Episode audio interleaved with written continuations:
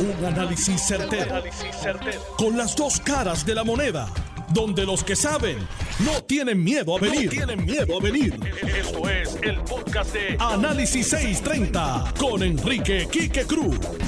Buenas tardes, bienvenidos a Análisis 630. Yo soy Enrique Quique Cruz y estoy aquí de lunes a viernes de 5 a 7. Y me escuchas en la banda FM también en el área metro por el 94.3 FM en tu radio y en el área oeste por el, por el área de Mayagüez. También me puedes escuchar en la banda FM a través del 99.9 FM en tu radio. El lunes, el pasado lunes, yo compartí con ustedes aquí una historia e inclusive les dije que nuestro querido amigo que Douglas Leff, que era el que estaba a cargo del FBI aquí en Puerto Rico, ahora está en Washington, siempre eh, eh, recalcaba la situación del lavado de dinero, de la banca, de lo que se conoce como offshore banking, estas instituciones bancarias que no están reguladas por el FDIC y que muchas de ellas pues están bajo investigación. Y yo el lunes compartí con ustedes sobre una de estas eh, oficinas bancarias aquí en Puerto Rico que se llama Euro Pacific Bank. Euro Pacific Bank y uno de sus principales accionistas es el señor Peter Schiff. Peter Schiff eh, es una persona que está aquí en Puerto Rico con la ley 2022 y les expliqué que según un artículo que salió en el periódico New York Times durante el fin de semana, los Estados Unidos en conjunto con Australia, Inglaterra, Canadá y Holanda se conocen como los J5. Estos cinco países se unieron hace más de dos años para hacer una investigación sobre aquellas personas que residen en esos países y que no quieren pagar los impuestos, que esquivan el fisco por la parte de los Estados Unidos, pues está el IRS. En Australia ya encontraron gente culpable y los están encausando. También el jefe de Fiscalía Federal había mencionado algo por encimita sobre esto. Este grupo del J5, que les recuerdo, Estados Unidos, Australia, Inglaterra, Canadá y Holanda, este grupo tienen un interés sobre las personas que están violando las leyes contributivas de esos países y formaron este grupo investigativo para dar con ellos. Hoy uno de mis amigos me recordaba eh, cuando en Europa, la Unión Europea declaró que Puerto Rico era uno de los sitios que estaba más propenso a, a, al lavado de dinero, que me acuerdo que en aquel momento el Tesoro de los Estados Unidos se avistó y todo el mundo se asustó. Pero mi mejor recuerdo y el que tengo siempre presente era que Douglas Left en múltiples ocasiones lo decía en este programa y también lo decía en, varias entrevistas que tuvo en el periódico El Vocero con Melissa, eh, Melissa Correa. Este artículo sale en estos días y, y, da el esquema de cómo evaden y de cómo hacen toda esta artimañas para no pagar impuestos en sus países. En este caso, este señor, pues, monta este banco aquí y quiero que sepan, quiero que sepan algo, quiero que sepan algo. Nosotros somos culpables de esto porque nosotros hemos legislado para que esto se monte aquí. Aquí han habido investigaciones sobre fondos de Venezuela que vienen para acá, de Nicolás Maduro y de otros que están envueltos en el, en el narcoestado. Y las autoridades federales han estado desde hace años, pero todas esas instituciones que existen aquí en Puerto Rico caen bajo el comisionado de instituciones financieras, que en este cuatrienio el que estaba estaba escondido y se fue y el que está ahora tampoco se sabe mucho de él o de ella, no sé ni quién es.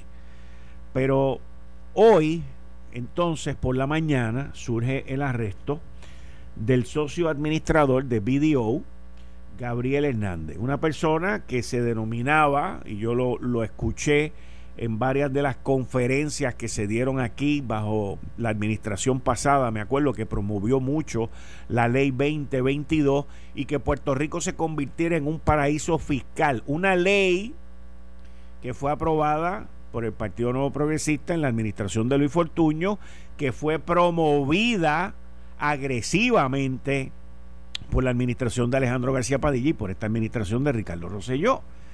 Y básicamente, pues eso le da la oportunidad a muchas personas de no tenerle que pagar al IRS miles de millones de dólares si se vienen a vivir a Puerto Rico y están aquí un mínimo de seis meses.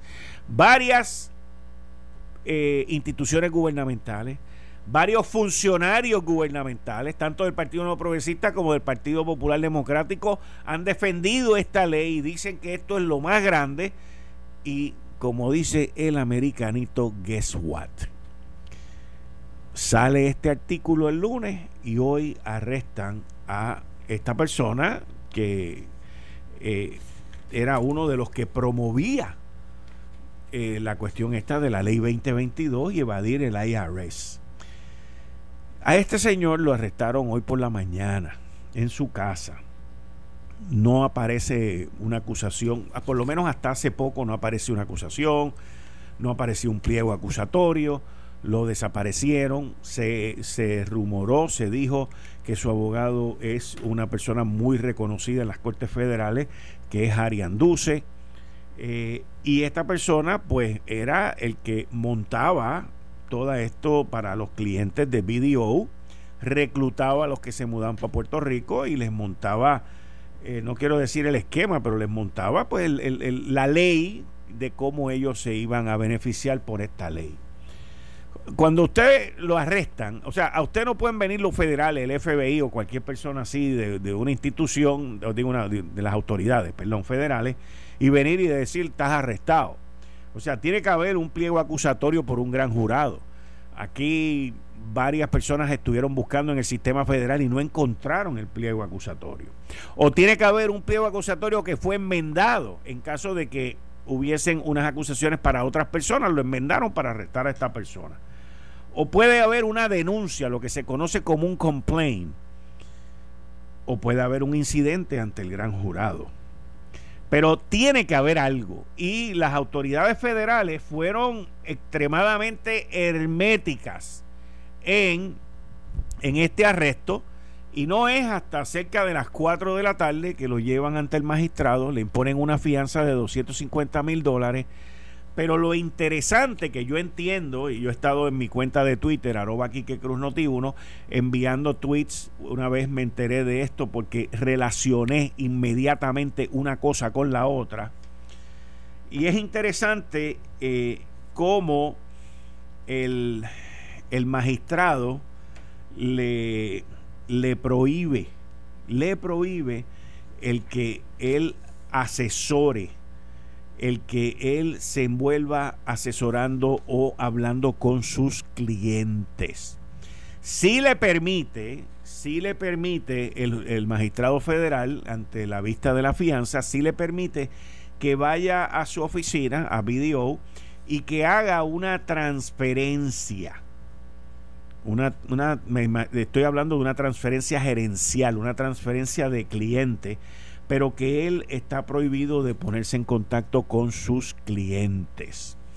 Yo, uno de mis amistades, una de mis fuentes, una de mis fuentes, me envió un tweet que le que lo envié eh, hoy en, en, mi cuenta de Twitter, un tweet de del señor Skiff, eh, Peter Skiff, que es el de Euro Pacific Bank, un tuit del 2013, donde él está presentando a Gabriel Hernández como una persona experta en la ley 2022.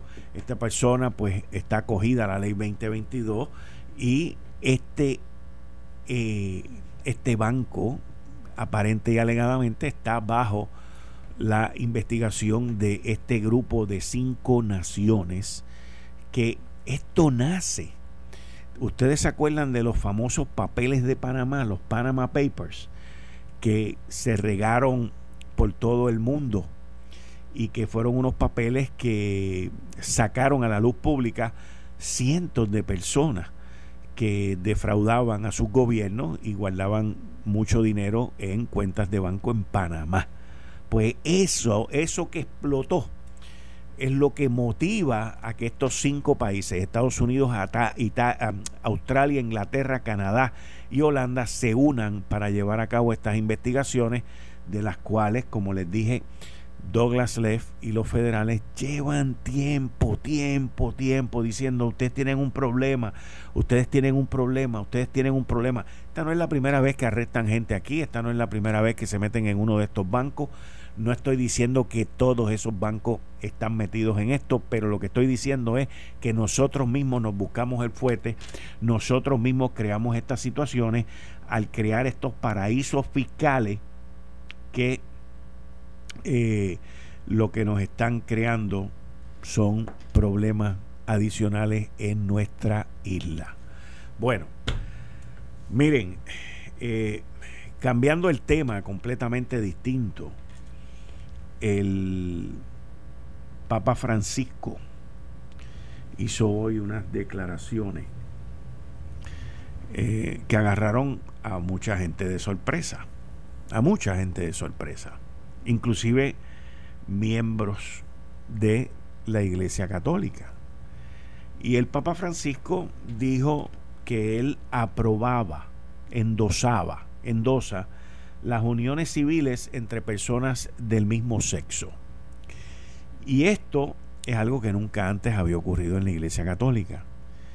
Y es algo que me llama mucho la atención porque la Iglesia Católica tiene un ala que es muy grande, conservadora, que no acepta esto. ¿Cómo va a enfrentar el Papa Francisco esto dentro de la Iglesia? Eh, yo creo que va a ser muchísimo más difícil que fuera de la iglesia. Y es algo que llama la atención y es algo que yo entiendo que agarró a mucha gente de sorpresa. Aquí yo tengo, por ejemplo, el obispo de Arecibo, Monseñor Daniel Fernández Torres, expresó que la doctrina de la iglesia sobre la homosexualidad se encuentra en el catecismo de la Iglesia Católica y en los documentos doctrinales sobre el tema. En el caso de las uniones de hecho homosexuales, la Congregación para la Doctrina de la Fe emitió bajo el pontificado de San Juan Pablo II el documento titulado Consideraciones acerca de los proyectos de reconocimiento legal de las uniones entre personas homosexuales. En este texto magisterial se establece lo siguiente, y cito, la Iglesia enseña que el respeto hacia las personas homosexuales no puede en modo alguno llevar a la aprobación del comportamiento homosexual ni a la legalización de las uniones homosexuales. El bien común exige que las leyes reconozcan, favorezcan y protejan la unión matrimonial como base de la familia célula primaria de la sociedad, reconocer legalmente las uniones homosexuales o equipararlas al matrimonio, significaría no solamente aprobar un comportamiento desviado y convertirlo en un modelo para la sociedad actual, sino también ofuscar valores fundamentales que pertenecen al patrimonio común de la humanidad. La Iglesia no puede dejar de defender tales valores para el bien de los hombres y de toda la sociedad. Por otro lado, dice el comunicado, el Catecismo de la Iglesia Católica establece en el número 2357 que los actos homosexuales son intrínsecamente desordenados, son contrarios a la ley natural, cierran el acto sexual al don de la vida, no proceden en una verdadera complementariedad afectiva y sexual y no pueden recibir la aprobación en ningún caso. Las supuestas declaraciones o respuestas de un papa en una entrevista no pueden cambiar la doctrina de la Iglesia Católica ni ir en contra de ella, expresó el obispo arecibeño. Dicho esto, manifestó que no habrá, hará más declaraciones al respecto, sino que dejará en manos de la Santa Sede cualquier declaración o aclaración. Y cito las palabras ahora del obispo al final que dicen, la prudencia aconseja esperar ya que no sería la primera vez que unas declaraciones del Papa son extrapoladas intencionalmente por algunos, terminaron las expresiones del el obispo de Arecibo, que han sido las únicas expresiones que he visto hasta ahora, Monseñor Daniel Fernández Torres. Miren, esto lo acabo de recibir ahora. Lo leo ante la avalancha de comunicación que ha salido sobre este tema por una, una entrevista y un segmento, estuvieron varios días filmando con el Papa Francisco y las expresiones que él dijo ahí.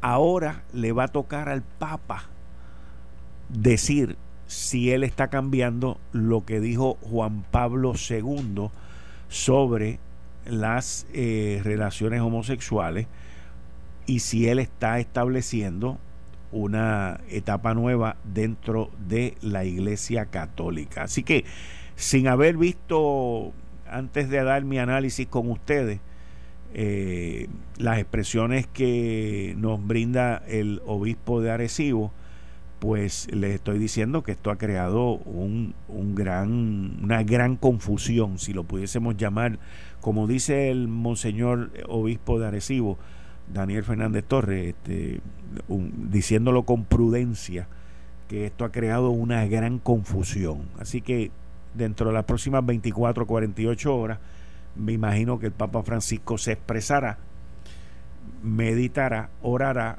y dirá qué fue lo que él quiso decir o cómo se han interpretado sus expresiones dentro de este video y de esta grabación que se llevó a cabo con él por bastante tiempo. Así que vamos a ver. Oigan, el Departamento del Trabajo nos anunció hoy que comienzan los desembolsos. Ustedes se acuerdan, hace aproximadamente como dos semanas atrás, la gobernadora estaba en Estados Unidos un jueves Tuve la oportunidad de entrevistarle en exclusiva aquí en este programa. Nos llamó desde Nueva York luego de haber salido de la reunión con la Junta de Supervisión Fiscal. Durante esa misma semana habían estado con FEMA. FEMA le aprobó un desembolso de casi 180 millones de dólares retroactivo para pagarle el desempleo suplementario, que eran 300 dólares que había autorizado Donald Trump en eh, hace como un mes atrás, a principios de agosto y ese dinero no había llegado. FEMA lo, lo aprueba después que la gobernadora se reunió con ellos y comienza el desembolso esta semana. Le pregunté al secretario aproximadamente cuánta gente iban a recibirlo o cualificaban. Me dijo aproximadamente 200 mil personas. Y ya salieron los primeros pagos para 18 mil, que estamos hablando casi el 10%.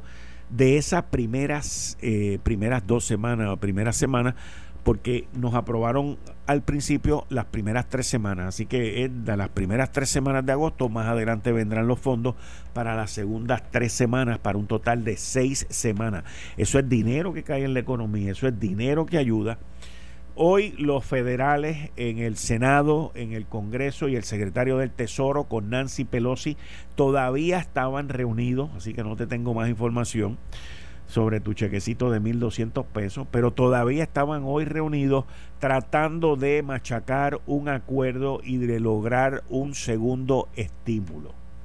El, el entorpecimiento mayor está en el Senado con Mitch McConnell, que es lo que se podría denominar como el líder de la mayoría o el presidente del Senado, y, y la disputa que hay de que los republicanos no quieren que ahí haya dinero para los estados hay una serie de estados que se están este, se estarían beneficiando eh, por lo que los republicanos denominan el mal manejo, malas administraciones, eh, y ese es el, punto que neurálgico que está aquí en todo esto. No tienen problema con los 1.200, no tienen problema con dinero adicional para el PUA, no tienen problema con una serie de cosas, aunque con lo del PUA había una disputa que no quieren que sean 600 dólares, quieren que sean menos los republicanos. Pero hay unos puntos ahí que se tienen que arreglar antes de las elecciones.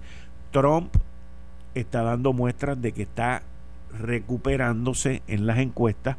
El debate de este próximo jueves va a ser eh, determinante y puede, puede que nosotros veamos a un Donald Trump distinto al que vimos en el primer debate, si es que los números de las encuestas han confirmado que su comportamiento no lo ayudó mucho puede venir con un comportamiento completamente distinto este próximo jueves, que es mañana. Mañana es el día de los debates. Así que eh, va a haber un debate local y va a haber un debate presidencial. Y esto pues vamos a estar aquí nosotros analizándolo completito, completito, como siempre lo hacemos, para traerle a ustedes el mejor análisis a las 5 de la tarde. Eh, estás escuchando el podcast de Noti1. Análisis 630 con Enrique Quique Cruz. 5 y 36 de la tarde de hoy, miércoles, miércoles 21 de octubre del 2020. Tú estás escuchando Análisis 630. Yo soy Enrique Quique Cruz y estoy aquí de lunes a viernes de 5 a 7. Y dándole la bienvenida a la amiga Zoe Lavoy, que regresa con nosotros a Análisis 630. Licenciada, bienvenida. Qué bueno tenerla de vuelta aquí. Quique, muy buenas tardes a ti, buenas tardes a todos los compañeros allá en Noti1, obviamente a ese gran público que te escucha y de verdad que me da mucha alegría estar de vuelta compartiendo contigo eh, en tu programa eh, un ratito. Recuerdo hace unos años atrás hacíamos lo mismo y tengo muchos recuerdos positivos, así que gracias por esta oportunidad, Quique. No, gracias a ti. De allá para acá tú has dado, le has dado la vuelta al mundo como cuatro veces. y me imagino que en esos viajes este profesionales has aprendido muchísimo. Muchísimo, muchísimo, definitivo, definitivo. La verdad es que sí, este eh, haber sido, haber corrido la campaña para el Senado por acumulación fue bien interesante, crecí muchísimo, de hecho yo insisto, cuando uno corre campañas tú ves un Puerto Rico que quizás no conoces porque, ¿verdad? Se va a través de toda la isla y, lo que quizás vemos y experimentamos día a día, ¿verdad? Entre el trabajo, la casa, pues es bien diferente a lo que vemos allá afuera. Así que le agradezco a Papá Dios la oportunidad porque me siento que conozco lo que es Puerto Rico. Y por el otro lado, haber estado en el Senado para mí fue una experiencia, primero bien honrada por la confianza de la gente que me permitió estar allí y, allí aprendí muchísimo,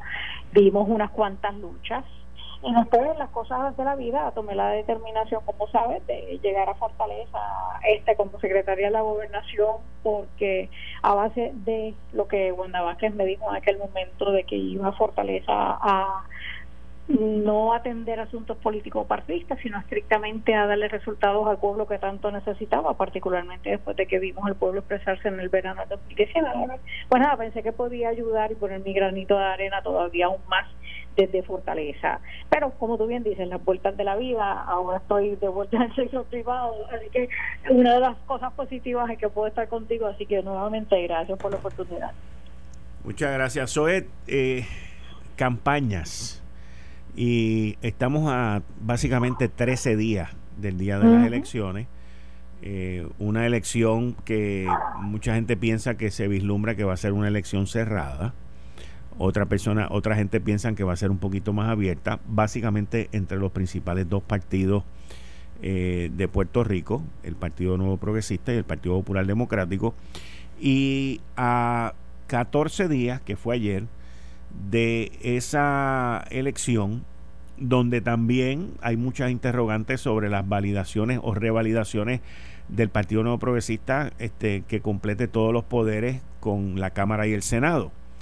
Eh, sale esta situación con los salarios eh, de los empleados del Senado, prontamente van a salir los, los de la Cámara de Representantes eh, y el, vínculo que se trata de establecer entre, entre Pedro Pierluisi y lo que está ocurriendo en este cuatrenio. ¿Cómo tú ves eso?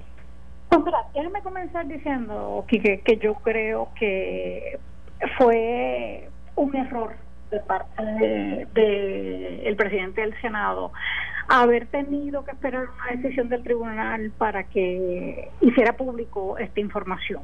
Eh, yo creo que nosotros como administración nos comprometimos a la transparencia y obviamente eh, esta información, como bien decide el tribunal, eh, debe debe conocerle al pueblo. Así que yo yo ojalá lo hubieran entregado antes de que un tribunal tuviera que, exigirlo. Y yo creo que de ahora en adelante la lección tiene que estar aprendida y quienes comiencen en enero, lo primero que deberían hacer es poner público los salarios de todas las personas que se vayan reclutando a medida que se vayan reclutando. Por el otro lado, yo creo que es importante hacer un alto y primero decir Dios mío, yo no sé cómo es posible que todavía tenemos maestros, policías, oficiales correccionales ganándose estos salarios que sabemos tú y yo que no dan para vivir. Eso hay que arreglarlo. Pero la forma de arreglarlo no significa que otras personas no puedan devengar algunos salarios. De esto que ha salido público con relación a los salarios, yo te tengo que decir, Kike, y lo digo porque estuve allí, yo eh, creo que hay algunos que son demasiado altos, no creo que se justifican. Hay otros, sin embargo, un ejemplo, eh, Madeline, la que dirige trámite y lleva años allí, el trabajo de Madeline es un trabajo tan técnico, tan difícil, de tanta responsabilidad. Y ella, de hecho, ella casi vive en su oficina eh, allí en Secretaría del Senado. Así que hay que coger caso a caso, pero la yo creo que la elección tiene que ser que a diferencia de las agencias de gobierno, que en el Ejecutivo se tienen los planes de clasificación y retribución, tú en el Senado y en la Cámara no tienes eso. Así que todo eh, está eh, o depende de cada senador, en el caso del Senado o senadora. Y yo creo que para hacerlo justo para todo el mundo, no solamente para el que entre allí a trabajar en el Senado, sino también para el pueblo puertorriqueño, yo creo que debería eh, gestionarse para que el próximo cuatrienio la Cámara, ¿verdad? La, Cámara y el Senado cuenten con un plan de clasificación y retribución o algún documento que establezca específicamente cuáles son los deberes de cada de cada posición y cuál es quizás el, el margen de lo que se le puede pagar a esa persona por lo que hace. Sin embargo, yo tengo que decir que porque quedan, ¿cuántos días tú dijiste para las elecciones? 13 días. 13 días. Yo creo que esto, eh, eh, esta información eh, también se está discutiendo en los medios de forma eh, estrictamente político partidista para hacerle el daño, para hacer un daño al Partido Nuevo Progresista. Sin embargo, y específicamente como tú bien preguntabas a Pedro Pierluisi, sin embargo, yo hay algo que yo detesto es decir, eh, yo lo hice, lo estoy haciendo mal, pero el que vino antes que yo lo hizo peor. Pero hay que poner las cosas en su justa perspectiva y la realidad es que la este tribunal ordenó que no solamente se entregaran los cuatro años de esta administración, sino los pasados. Eso no lo hemos visto.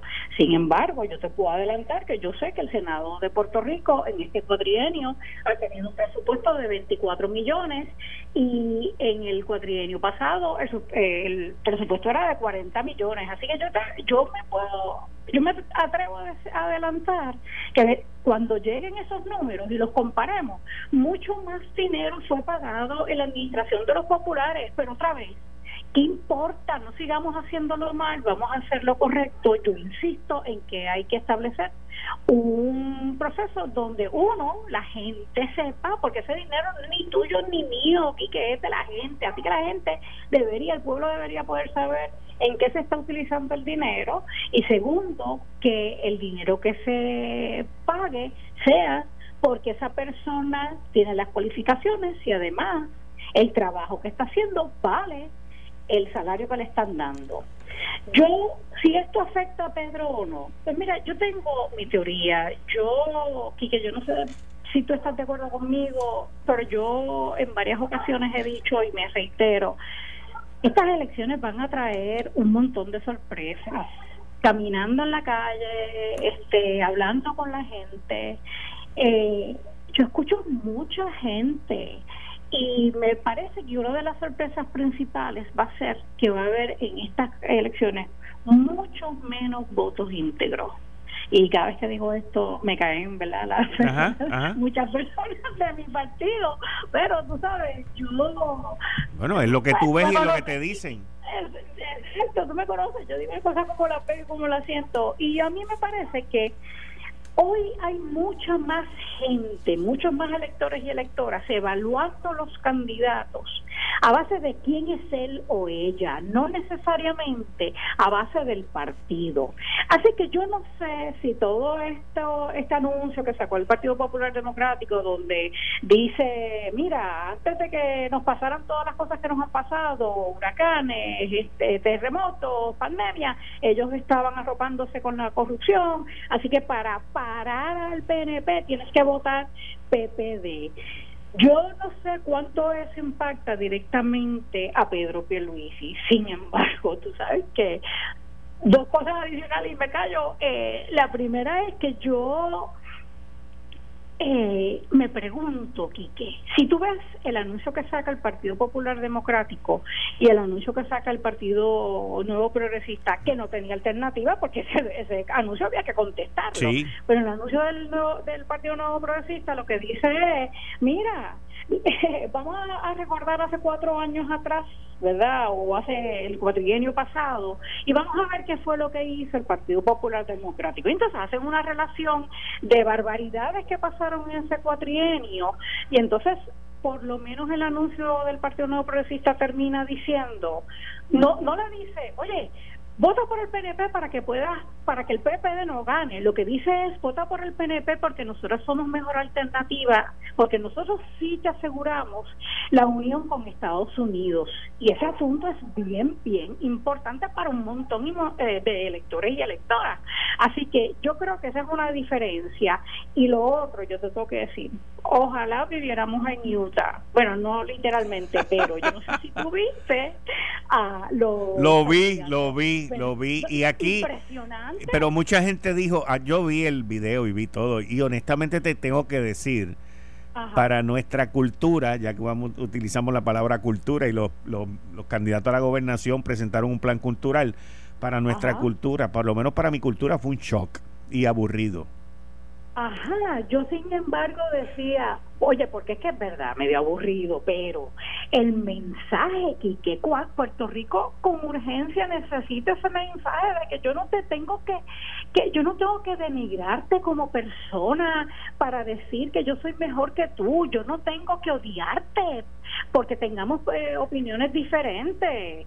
Y, y, yo creo que Puerto Rico, y un poco volviendo a lo que yo creo que van a ser unas cuantas sorpresas, yo creo que yo senta, no se pero algunas personas allá afuera ven estos dos anuncios y aunque hay una diferencia grande entre uno y el otro, que ya dije, el, el del Partido Popular Democrático lo que hace es votarme por mí, no porque yo sea la mejor alternativa, sino para que no gane el otro partido. El nuestro, el del PNP, dice, vota por nosotros porque nosotros somos mejores. Así que yo creo que esa es una diferencia importante. Pero además de eso, yo me pregunto si hay gente, si hay personas allá afuera diciendo, mmm, déjame ver eso que alega el Partido Independentista puertorriqueño, eso que alega los otros partidos, Movimiento Victoria Ciudadana eh, y todos los otros partidos que dicen, mira, el bipartidismo, el PNP y el, PP, y el PP son lo mismo. Yo me pregunto si ese tipo de anuncio le hace daño a los dos partidos, porque al fin y al cabo tú ves ese anuncio y dices, wow, es verdad, entre estos dos partidos, pues mira todas las barbaridades que han pasado. Así que yo no sé cuánto, o sea, tú, el Partido Popular saca este anuncio, yo no sé cuánto daño le hace al Partido Nuevo Progresista, progresista creo que mucho menos a Pedro, porque yo creo que Pedro, eh, la gente está bien consciente de que él no es parte de esta administración, pero pero otra vez, yo no sé si se están haciendo daño el uno al otro y dándole la razón al PIB, al movimiento de, Victoria Ciudadana y a los demás partidos. En, en el caso, cuando yo vi el anuncio de los populares, que es un anuncio guiado hacia el voto castigo contra el PNP, y buscando también pescar en los votos de Victoria Ciudadana y del PIB, y del PIB. Porque muestran las marchas, muestran todo esto. Lo único que le faltaba era poner un cantito de los anuncios de Juan Dalmau. Eh, este, pero entonces, en el Partido Nuevo Progresista, que lo contesta, que sale ayer, pues tú tienes que sacar el récord Tú tienes que sacar el récord de qué es lo que ha hecho y tienes que incluir a Aníbal Acevedo Vilá. Aníbal nos subió a nosotros el IBU. Aníbal eh, cerró el gobierno, Aníbal subió la matrícula de la Universidad de Puerto Rico. La gente no se acuerda de eso. Y ayer Aníbal sale como el defensor de la Universidad de Puerto Rico. Para que tengamos algo bien claro. Entrando Aníbal al gobierno subió la matrícula 33% y metió otra serie de gastos en la Universidad de Puerto Rico y trató de bajarle lo que le mandaba, lo que el gobierno usualmente le mandaba a la Universidad de Puerto Rico. Muy astutamente, muy inteligentemente de parte de él, él dice, oye, a dos semanas antes de que vengan las elecciones me van a sacar que yo descuarticé la Universidad de Puerto Rico en el 2005, pues déjame yo ahora presentarme como el, el el defensor de la Universidad de Puerto Rico. Y todas esas cosas, pues hay que sacarlas y estamos ya a 13 días. O sea, de aquí en adelante es a bimbazo limpio, a anunciazo limpio. Y este el, el que lo diga más claro, más conciso y más certero es el que va a ganar. Pero fíjate, volviendo a tu punto de que quizás puedo estar de acuerdo contigo con que este anuncio del PPD pudiera estar tratando de hacer un llamado, tratar de pescar, como decimos, de votos de, Victoria Ciudadana o del PIB, pero yo no me, yo no creo, que estamos a 13 días, yo no creo que personas que ven como alternativa votar por uno de esos nuevos partidos y o el PIB vean al Partido Popular Democrático como una alternativa, sinceramente. Lo que yo yo, yo creo que el partido, porque vamos por un momento, por ejemplo, mi hijo tiene 26 años y, ¿verdad? Tenemos muy buena comunicación, hablo con él, hablo con todos sus amigos y amigas y me parecería que muchos jóvenes que resienten, por ejemplo, de parte de Charlie Delgado, el que él sea homofóbico y el que él se haya expresado eh, de la forma que se ha expresado con relación a perspectiva de género, utilizar la educación con perspectiva de género, etcétera, porque esa generación parte de la premisa de que todos y todas debemos ser iguales, de que qué importa si tú eres o no heterosexual, qué importa si tú o no eres homosexual, no importa, tú eres sencillamente una persona y debes tener los mismos derechos para ellos, para ellos y ella, ¿verdad? Por lo menos para la mayor parte de ellos y ella. Es, ya un principio de vida y entonces, por más anuncios que tú le pongas a ese tipo de elector o electora, diciéndole, mira, para que no gane el PNP, vota por mí, yo creo que no, no, o sea, no, no moverían a ese tipo de elector. Eh, así que yo sinceramente creo que sí, lamentablemente, y todo eso lamentablemente porque es como tú dices, hay que sacar ¿verdad? La, historia para que la gente recuerde lo que ha pasado, pero ojalá pudiera ser otro tipo de campaña que nos enfocáramos mucho más en presentar qué es lo que venimos a ofrecerle a Puerto Rico eh, y no déjame decirte porque aquel es tan malo, así que vota por mí. De hecho, por eso yo, para mí los debates, yo cuando Wanda Vázquez y, y Pedro Pierluisi eh, eran candidatos a primaria, yo me pasé en cada oportunidad que tenía pidiéndole a la gobernadora que sí, se me acuerdo. Y, y, que en efecto, o sea, ¿verdad? Se, eh, fuera parte de debate, porque es que eso es lo que la gente se merece y yo creo que todavía nos queda mucho por madurar, creo yo, como electores y electoras, pero yo creo que hacia allá nos estamos moviendo. Yo creo que la gente está mucho más interesada hoy, incluyendo los jóvenes, en qué es lo que tiene que ofrecer ese candidato o candidata, quién es, en qué cree, cuál es su visión de vida, que en estas peleas, en esta tiraera. Yo creo que atrae más presentar propuestas que la tiraera. Sí, especialmente cuando no se están presentando propuestas.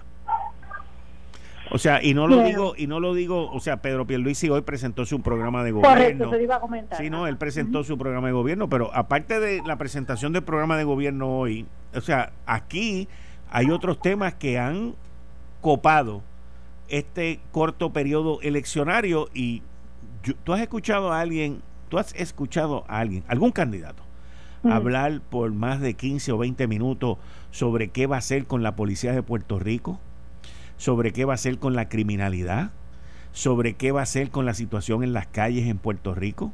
Yo no escuchaba a nadie. Sí, y tú sabes, que yo creo que eso es otra cosa que estas elecciones han traído. Yo, yo te tengo que confesar, yo te apuesto a ti que si decimos Pedro Pierluisi se sienta y hace un video de 15 minutos para explicar con lujo de detalle todos los planes que él tiene con relación a la seguridad, cómo trabajar con la criminalidad en Puerto Rico, que los tiene, de hecho, eh, los invito ¿verdad? a mirar eh, la plataforma que sale hoy, igual que me imagino que, que otros candidatos y candidatas lo tendrán, cualquiera de ellos que se siente a hacer un video por más de dos minutos, pierde la, el público porque la gente no se va a sentar a verlo. Así que, a diferencia de otras elecciones donde yo recuerdo aquí que cuántas veces yo no fui a reuniones a donde sí podíamos sentarnos a hablar con mucho más especificidad, con mucho más detalle, lo que nosotros traíamos como candidatos y candidatas. Así que eh, la verdad es que estas elecciones eh, van a traer muchas sorpresas, yo creo, cuando veamos los resultados, pero además de eso, creo que el que estamos pasando por la pandemia y todas estas circunstancias que han rodeado estas elecciones han tenido, nos han, han obligado los candidatos y candidatas a buscar alternativas y formas de presentar sus ideas bien diferentes a lo que antes se conocía. Zoe, muchas gracias. Nos volvemos a hablar el miércoles que viene. Bienvenida de vuelta aquí a tu casa en Análisis 630. Gracias, Kike. Buenas tardes a todo Puerto Rico. Buenas tardes. Esto fue el, podcast de Notiuno. Análisis 630 con Enrique Quique Cruz. Dale play a tu podcast favorito a través de Apple Podcasts, Spotify, Google Podcasts, Stitcher y notiuno.com.